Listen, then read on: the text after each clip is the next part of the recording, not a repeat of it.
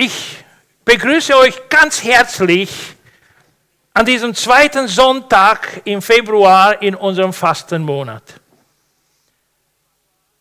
Fasten und Beten bedeutet eigentlich Kampf. Wenn ihr so wollt, Krieg. Aber nicht ein Kampf Fleisch gegen Fleisch, Mensch gegen Mensch, sondern ein geistlicher Kampf. Wir gehören gleichzeitig zu zwei Welten. Zu der materiellen, wir haben diesen Körper, leben hier auf dieser Erde, aber wir sind auch Geist und haben eine Seele und gehören zu der geistlichen Welt. Und unser Kampf ist eigentlich nicht gegeneinander, wer hier mehr Muskeln hat und stärker ist. Es geht um einen geistlichen Kampf, in dem wir uns befinden. Und Fasten und Beten für uns als Kirche auch in diesem Monat bedeutet etwas Besonderes. Und zwar alle, die es ernst nehmen mit Gott, die eine Beziehung mit Gott authentisch aufbauen möchten, die, die wünschen sich einfach von Gott mehr zu hören, ihn besser zu verstehen und sicher Endziel mehr wie Jesus zu leben, zu handeln, zu denken, zu entscheiden. Mehr wie Jesus sein in unserem Alltag und ich muss offen sagen, vielleicht geht es bei euch anders. Bei mir gibt es Kämpfe. Auch diese vergangene Woche hatte ich viele Kämpfe. Und ein Aspekt meines geistlichen Kampfes aus dieser Woche ist folgendes. Zwei oder drei Tage während meinem Morgengebet, wo ich mit, mit dem Herrn Zeit verbringe, ich und er, hatte ich so Konzentrationsschwächen wie kaum in einer anderen Zeit. Tausend und abertausend Gedanken und wichtige Dinge kommen mir wichtig, kommen in den Kopf, während ich in meiner Anbetung vor Gott bin und während ich meine Anliegen und meine Wünsche vor ihm äußere im Gebet.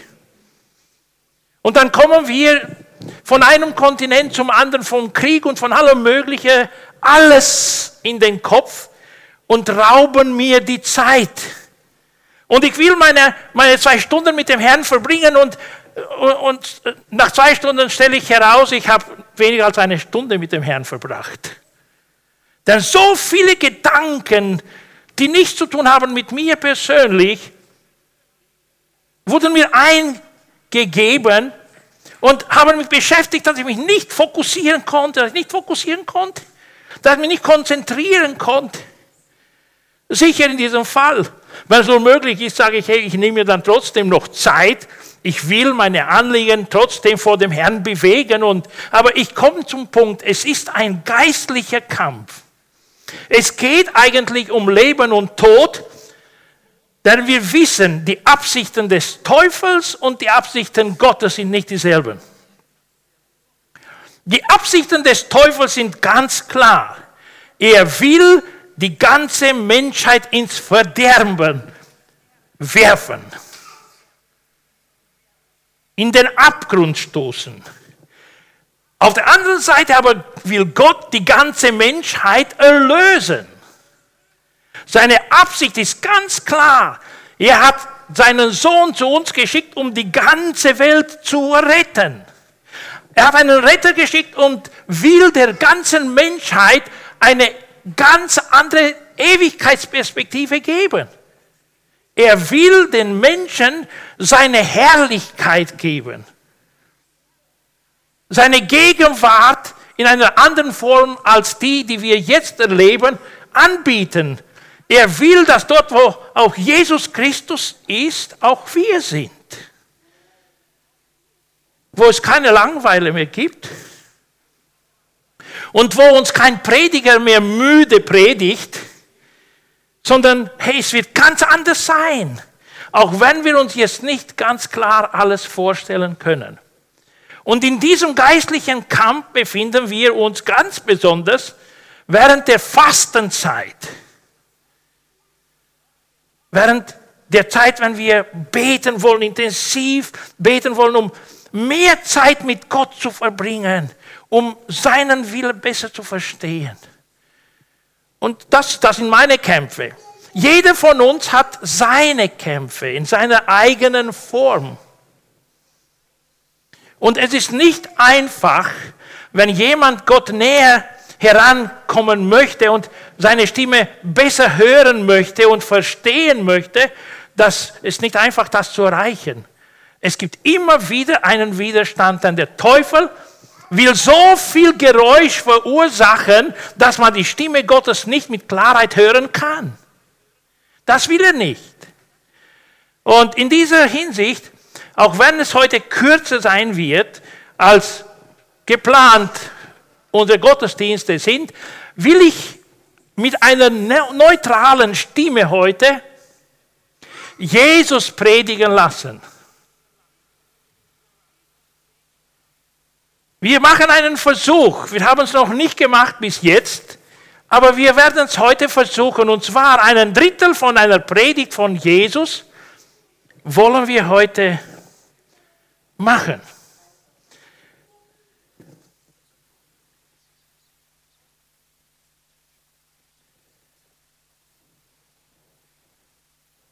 Von dort? Bitte. In dem Sinne werden wir heute Kapitel 6 aus dem Matthäus-Evangelium anhören.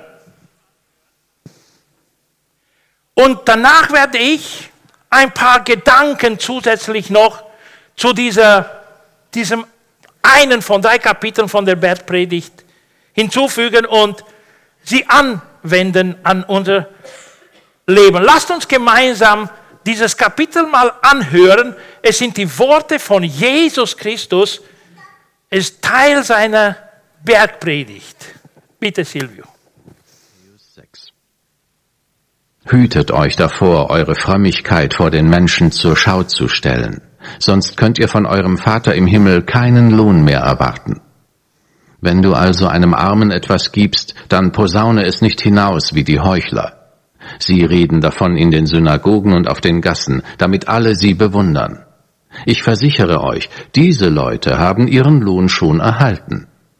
Bei dir soll es anders sein. Wenn du einem Bedürftigen hilfst, dann soll deine linke Hand nicht wissen, was die rechte tut. Niemand soll davon erfahren. Dein Vater, der auch das Verborgene sieht, wird dich dafür belohnen. Und wenn ihr betet, dann tut das nicht wie die Heuchler.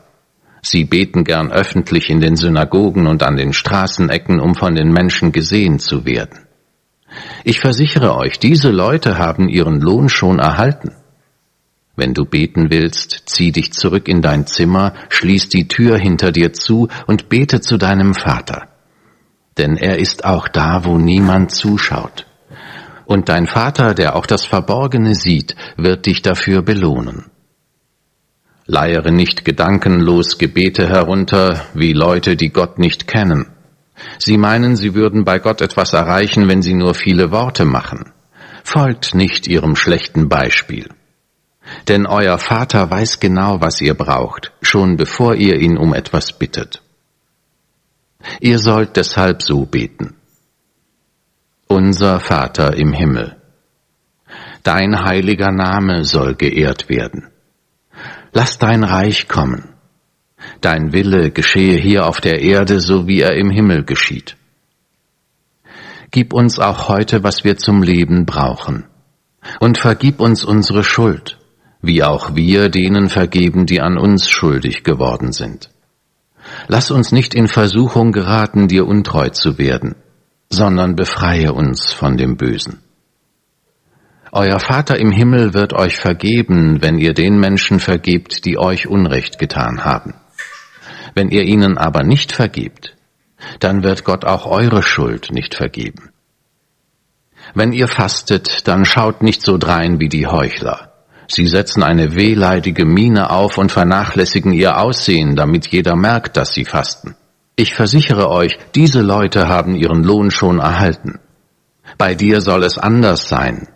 Wenn du fastest, dann pflege dein Äußeres so, dass keiner etwas von deinem Verzicht merkt, außer deinem Vater im Himmel. Denn er ist auch da, wo niemand zuschaut. Und dein Vater, der auch das Verborgene sieht, wird dich dafür belohnen. Häuft in dieser Welt keine Reichtümer an. Sie werden nur von Motten und Rost zerfressen oder von Einbrechern gestohlen. Sammelt euch vielmehr Schätze im Himmel, die unvergänglich sind und die kein Dieb mitnehmen kann. Wo nämlich euer Schatz ist, da wird auch euer Herz sein. Durch die Augen fällt das Licht in deinen Körper. Wenn sie klar sehen, bist du ganz und gar vom Licht erfüllt. Wenn sie aber durch Neid oder Habgier getrübt sind, ist es dunkel in dir. Und wie tief ist diese Finsternis, wenn das Licht in deinem Innern erloschen ist? Niemand kann zwei Herren gleichzeitig dienen. Wer dem einen richtig dienen will, wird sich um die Wünsche des anderen nicht kümmern können. Er wird sich für den einen einsetzen und den anderen vernachlässigen. Auch ihr könnt nicht gleichzeitig für Gott und das Geld leben. Darum sage ich euch, macht euch keine Sorgen um euren Lebensunterhalt, um Nahrung und Kleidung.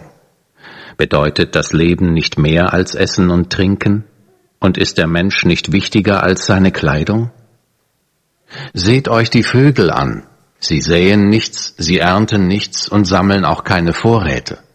Euer Vater im Himmel versorgt sie. Meint ihr nicht, dass ihr ihm viel wichtiger seid?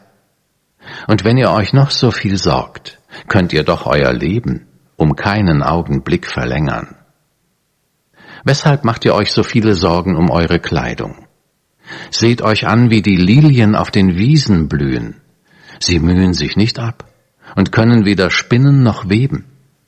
Ich sage euch, selbst König Salomo war in seiner ganzen Herrlichkeit nicht so prächtig gekleidet wie eine von ihnen. Wenn Gott sogar die Blumen so schön wachsen lässt, die heute auf der Wiese stehen, morgen aber schon verbrannt werden, wird er sich nicht erst recht um euch kümmern? Vertraut ihr Gott so wenig? Macht euch also keine Sorgen und fragt nicht, werden wir genug zu essen haben? Und was werden wir trinken? Was sollen wir anziehen? Nur Menschen, die Gott nicht kennen, lassen sich von solchen Dingen bestimmen. Euer Vater im Himmel weiß doch genau, dass ihr dies alles braucht. Setzt euch zuerst für Gottes Reich ein und dafür, dass sein Wille geschieht. Dann wird er euch mit allem anderen versorgen. Deshalb sorgt euch nicht um morgen. Der nächste Tag wird für sich selber sorgen. Es ist doch genug, wenn jeder Tag seine eigenen Schwierigkeiten mit sich bringt. Dankeschön. Also das ist eigentlich ein Teil der Predigt von Jesus Christus. Nun, egal wer das vorliest, es sind die Worte unseres Herrn. Und die Frage, die ich mir stelle, ist, wie höre ich dieses Wort? Was spricht es zu mir?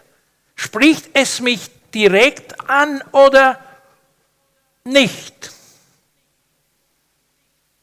Was mache ich mit dem Wort, das Jesus spricht und ich höre es? Und es ist in einer Sprache, die uns allen zugänglich und verständlich ist. Nur, was wir sehen, ist, dass in diesem geistlichen Kampf vom Hören bis zum Umsetzen ein ganz langer Weg ist. Ein ganz langer Weg. Manche sagen, dass vom Ohr bis zum Herzen der Weg blockiert ist. Es kommt nicht ins Herz rein. Und es bleibt alles hier. Hier geht's raus. Und wenn wir dann die Tür rausgehen, bleibt alles noch hier im Saal, vielleicht. Aber wir nehmen es oder Menschen nehmen es nicht ganz ernst, und nicht so sehr zu Herzen. Warum wir fasten und beten, ist eigentlich, um hier diesen Kampf zu gewinnen. Aufnahmefähig zu sein, das Wort Gottes aufzunehmen, ins Herz reinzulegen und es zur Verfügung zu stellen, dem Heiligen Geist, für den Alltag. Jeden einzelnen Tag, den wir mit Gott verbringen. Und hier, wie gesagt, ein paar Gedanken und dann komme ich auch zum Schlussgebet. Es geht einmal um die Heuchlerei zu bekämpfen oder die Heuchelei zu bekämpfen. Gott will nicht, dass wir Heuchler sind. Auf der Straße und im Alltag oder am Sonntag oder bei äh, bestimmten Gelegenheiten sind wir die Scheinheiligen.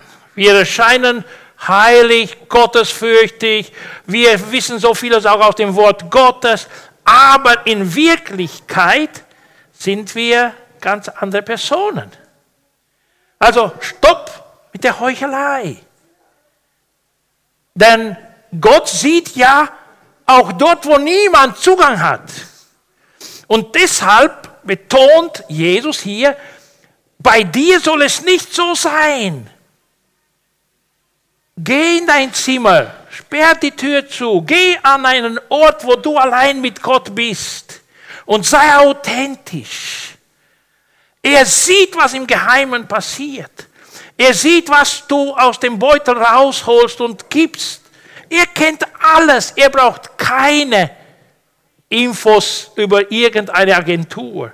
Er kennt alles. Vor ihm ist nichts verborgen.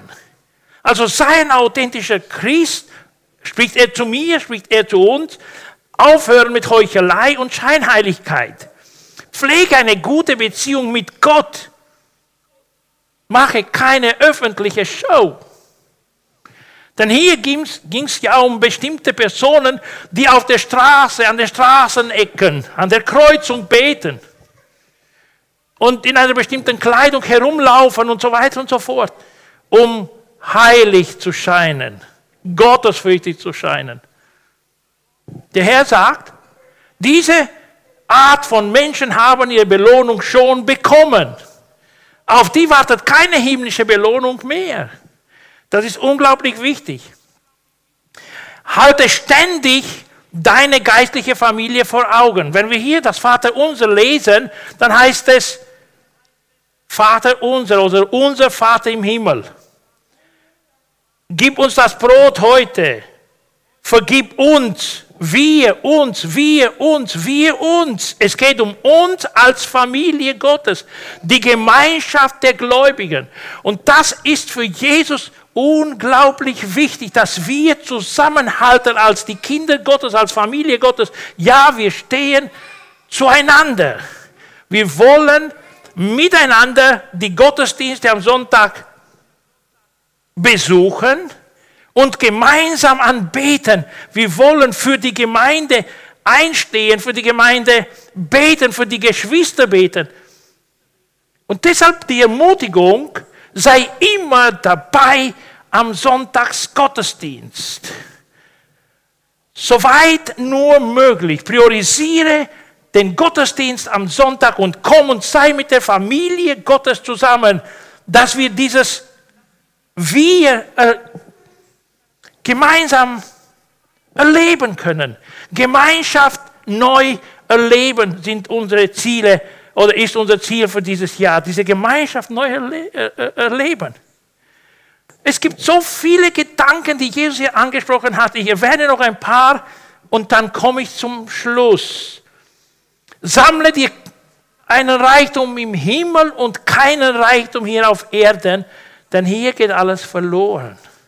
Eins bleibt da drüben. Investiere ins Reich Gottes dein Geld, deine, deine Gaben und, und deinen Zehnten gib ihn, gib ihn Gott, aber auch deine Gaben und deine Zeit. Denn für das gibt es eine Belohnung, wenn wir zu ihm gehen werden, wenn wir zu ihm entweder entrückt oder mitgenommen werden, falls er kommt. Wenn jemand gestorben ist, wieder auferwecken und der Herr wird die Seinen zu sich holen.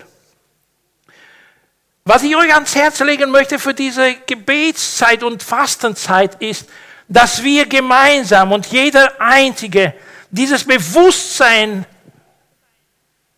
haben, wir sind die Kinder Gottes 24 Stunden, sieben, Woche, äh, sieben Tage in der Woche. Wir gehören zu Gott. Und wir sind die gleichen gottesfürchtigen Menschen, egal ob es Tag oder Nacht, ob es früh oder spät ist. Wir gehören zu der Familie Gottes und wir vertreten durch das, was wir sind, Gott. Und wenn durch unser Leben Gott nicht sichtbar wird, dann ist ein Problem in unserem Leben. Dann gibt es ein Problem in unserem Leben. Und das sollten wir dann beseitigen. Großzügig zu sein, ist auch eine Herausforderung hier. Und auch der Gedanke, du kannst nicht zwei Herren dienen. Mit Prioritäten komme ich zum Vers 33. Setzt euch zuerst für Gottes Reich ein und dafür, dass sein Wille geschieht. Deshalb auch Vater unser, dein Wille geschehe auf Erden so wie auch im Himmel. In meinem Leben, Herr, soll dein Wille geschehen. Und das ist mein Gebet. Oft, Herr, wenn ich am frühen Morgen aufstehe und mit ihm ins Gespräch komme, dann sage ich, Herr, ich will, dass du mich den ganzen Tag durch begleitest und ich will, Herr, dass dein Wille geschieht in meinem Leben. In meinem Leben dein Wille, Herr. Es geht nicht, dass er seinen Willen an unseren anpasst, sondern dass wir unseren Willen an seinen Willen anpassen. Ganz besonders ist das Gebet dazu bestimmt, dass wir ihm ähnlicher werden, nicht er uns ähnlicher wird. Denn das wird nicht passieren, dass er sich uns anpasst. Er hat diese Erwartung, dass wir uns ihm anpassen. Und das ist eigentlich, was der Herr will. Und warum wir in dieser Zeit fasten und beten, uns enthalten und auf bestimmte Dinge verzichten, um mehr Zeit mit Gott zu verbringen, ihn zu verstehen und Jesus ähnlicher zu werden. Hier noch kurz ein Abschluss der Bergpredigt. Wer nun auf das Wort hört, was ich gesagt habe und danach handelt, also es umsetzt, der ist klug. Man kann ihn mit einem Mann vergleichen, der sein Haus auf felsigen Grund baut. Wenn ein Wolkenbruch niedergeht, das Hochwasser steigt und der Sturm das Haus rüttelt, wird es trotzdem nicht einstürzen, weil es auf dem Felsengrund gebaut ist. Dann können Stürme kommen. Dann können 150 km/h Wind kommen. Und dann kann Wasser kommen. Das Haus bleibt. Aber es geht weiter. Wer sich meine Worte nur anhört, aber nicht danach lebt, der ist so unvernünftig wie einer, der sein Haus auf Sand baut. Denn wenn ein Wolkenbruch kommt, die Flüsse über die Ufer treten und der Sturm um das Haus tobt, wird es einstürzen. Kein Stein wird auf dem anderen bleiben. Und das ist eine geistliche Wahrheit, was uns und unsere Beziehung zu Gott betrifft. Das ist die Herausforderung. Lasst uns Jesus ähnlicher werden. Dafür fasten wir und beten diesen ganzen Monat durch. Ich kann euch nur ermutigen, das ist mein Ziel heute, mit allem Ernst jeden Einzelnen zu ermutigen, auch die kommende Woche, wenn es nur möglich ist, zum, zu Gott zu beten, zu fasten und in diesem Kampf uns einfach durch das Wort Gottes stärken lassen. Das Wort lesen und zu uns sprechen lassen. Es hören und umsetzen, Denn das ist die Absicht Gottes mit uns. Ich will kurz beten. Vater im Himmel, hier sind wir. Ist nicht die ganze Gemeinde da, aber Herr, ich bitte dich für die, die hier sind und auch für die, die abwesend sind. Wir gehören zu dir. Wir stehen in einem Bund mit dir. Und du kennst uns. Du brauchst keine zusätzlichen Informationen über irgendeinen von uns. Du durchschaust uns. Du weißt um unseren Wandel. Du kennst auch unsere Kämpfe.